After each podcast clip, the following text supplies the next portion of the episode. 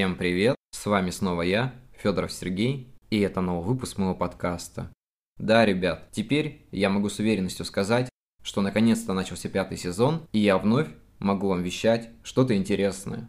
В первом выпуске пятого сезона мы поговорим о человеке-загадке, о том, кто делает очень интересную литературу в России, но при этом известен во всем мире.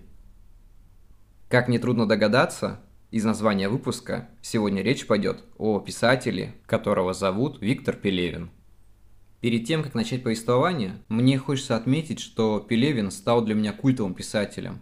Одна из его повестей под названием «Желтая стрела» вдохновила меня на написание рассказа «Поезд», который прошел финал Всероссийского конкурса «Писатель года». Я до сих пор благодарен жизни за то, что мне в руки попала такая замечательная повесть. Всем советую прочесть. Думаю, что вы останетесь довольны. Она очень хорошо описывает нашу жизнь и, наверное, жизнь после. С самим творчеством Пелевина меня познакомил друг, который с удивительным интересом читал его книгу «Священная книга оборотня». И время от времени он краткими пересказами подначивал меня ознакомиться с этой книгой. Хотя, в принципе, в то время я любил Паланика, мне не нравилась русская литература, я говорю, зачем это нужно и так далее. Мне больше нравилась зарубежная. Но в один момент я сдался, и, как вы можете это уже понимать, я прочитал. Прочитал, но толком ничего не понял. Быть может, это было в силу моего возраста, но не прошло и пару лет, как я вновь прочитал ее, и, как это говорится, как понял, с того момента творчество Пелевина стало для меня одним из главных. Я продолжал изучать его книги, прочел Чапаев и пустоту, «Желтую стрелу» и много других произведений. В этом году я прочел Transhumanation, но об этом мы поговорим немного позже. Может быть даже не в этом подкасте, потому что будет несколько подкастов, посвященных Виктору Пелевину. Я думаю, эта идея довольно интересная, и многим полезно будет ознакомиться с творчеством Пелевина и понять, насколько он повлиял на русскую литературу в наше время. Итак, Виктор Олегович Пелевин родился 22 ноября 1962 года в городе Москва. Окончил школу, а затем получил образование инженера. Через несколько лет Пелевин решает кардинально изменить свое направление и поступает в литературный институт. Однако через некоторое время он приостанавливает свою учебу. Но тем не менее, за время обучения он приобретает важные знакомства, которые в дальнейшем помогут ему в развитии карьеры писателя. Хочется немного вставить свои пять копеек и сказать, что знакомство для писателя – это довольно важный аспект. Ведь так или иначе, чтобы нам развиваться в литературных кругах, нужно иметь какие-то связи.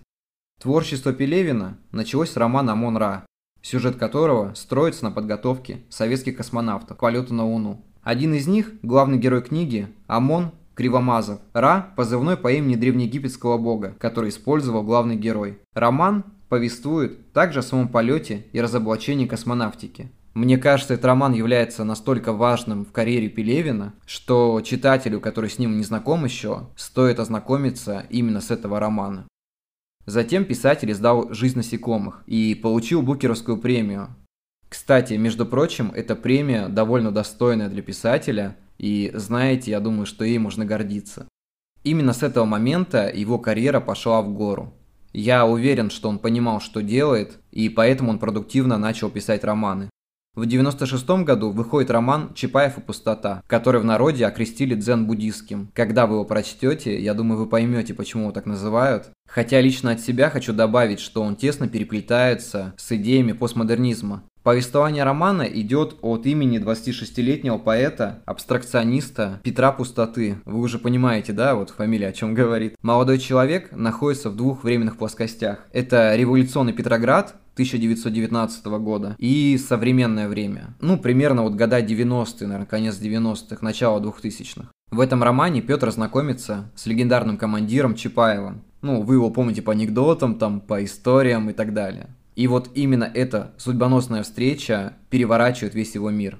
В этой книге Чапаев изображает себя только человеком из народа. На самом деле он является мистиком и восточным философом. Там такой почерк отслеживается, что когда ты читаешь роман, ты понимаешь, что вот это русское бытие перемешано вместе с дзен-буддизмом. Я не буду спойлерить, мне так хочется проспойлерить, но я не буду этого делать, поэтому прочтите, пожалуйста. Вот единственное, что хочу сказать, он ведет его через понимание пустоты. Мне очень нравится цитата из этой книги, я хочу ее процитировать сейчас. Мы все всего лишь звуки, летящие из-под пальцев неведомого пианиста, просто короткие терции, плавные сексты и диссонирующие септимы в грандиозной симфонии, которую никому из нас не дано услышать целиком. И по идее эта мысль является одной из самых ключевых. Герои нашего фольклора перемешаны с восточными традициями и знаниями. Они заставляют нас задуматься о том, кто мы есть на самом деле. Я уверен, что у Пелевина был опыт с расширением сознания, духовной практики какие-то. И они в итоге привели его к идеям написания, не побоюсь произнести это вслух, это гениальные произведения просто. Каждое новое произведение Пелевина все больше и больше раскрывает его как мыслителя, человека, который порой опережает время в развитии человечества. Мне кажется, что он видит мир намного тоньше, чем многие из нас. Если бы вы спросили у меня три моих любимых произведения Пелевина, я бы недолго думая ответил, это Generation P, Желтая стрела и, конечно же, Священная книга оборотня. Ну, еще я могу назвать Тайные виды на гору Фудзи, но это уже из более ближайших последних его романов. Если отходя от биографии и переходить к его личности, мне хочется отметить один интересный момент из его жизни. Есть такая теория, что на самом деле его не существует. История состоит в том, что у автора нет социальных сетей, он не является на интервью. Он редко отвечает на какие-то интервью письменно. Многие люди, известные типа Охлобыстина, утверждают, что видели лично Пелевина и общались с ним много лет назад. Я помню, даже по России-24 в каком-то году был репортаж о том, что найдено доказательства существования Пелевина. Его нашли в документах в налоговой службе, где он оформил свой ИП, кстати, в том самом районе, где он живет. Если немного пошерстить в интернете, можно найти список писателей, которых инкриминируют в том, что они пишут книги Пелевина. Это такие как Покровский, Егозаров, там, Липунов, Емелин, Иванников и, кажется, Новицкий. Я думаю, что если вы ознакомитесь с их почерком, то все станет на свои места, и вы поймете, что это не так. По крайней мере, мне хочется в это верить. Лично мне сложно отрицать или подтверждать его существование. Я просто оцениваю, читаю его творчество, и этого мне вполне достаточно. Говорить о том, что его существует или не существует, это, наверное, дело просто домыслов. Мне кажется, найти Пелевина можно только через постижение его творчества. Есть такой забавный факт, который случился со мной недавно. Когда я готовился к этому выпуску, меня в инсте лайкнул человек с никнеймом Виктор Пелевин. Я посмотрел его страницу, и знаете, очень загадочно, что он сам ни на кого не подписан, у него подписано там около трех тысяч человек. Я даже подумал, что это настоящий Пелевин, хотя мне больше кажется, что это пиар-компания в честь выпуска его новой книги, и поэтому кто-то сидит и лайкает посты там с его книгами и так далее. Я отметил его в истории и написал ему в личные сообщения в директ в Инстаграме о том, что хотел бы взять у него интервью в своем новом подкасте. Конечно, он мне ничего не ответил, кто бы мог сомневаться. Но если Виктор Олегович сейчас слушает мой подкаст, то я вас приглашаю, мне будет очень интересно с вами пообщаться. У меня есть уйма к вам вопросов, на которые я хотел бы услышать ваши ответы. Я думаю, что и слушателям было бы это очень интересно, поэтому я вас приглашаю. Я думаю, что если Пелевин не дает свои интервью голосом, то мы могли бы сделать это письменно, и я бы потом озвучил его ответы. Хотя я понимаю, что это очень наивно с моей стороны. Но на самом деле иногда хочется узнать писателей именно с первого источника. Но если человек отстранен, то лезть в это совершенно не стоит. Я по себе знаю, что такое, когда нарушают твою зону комфорта.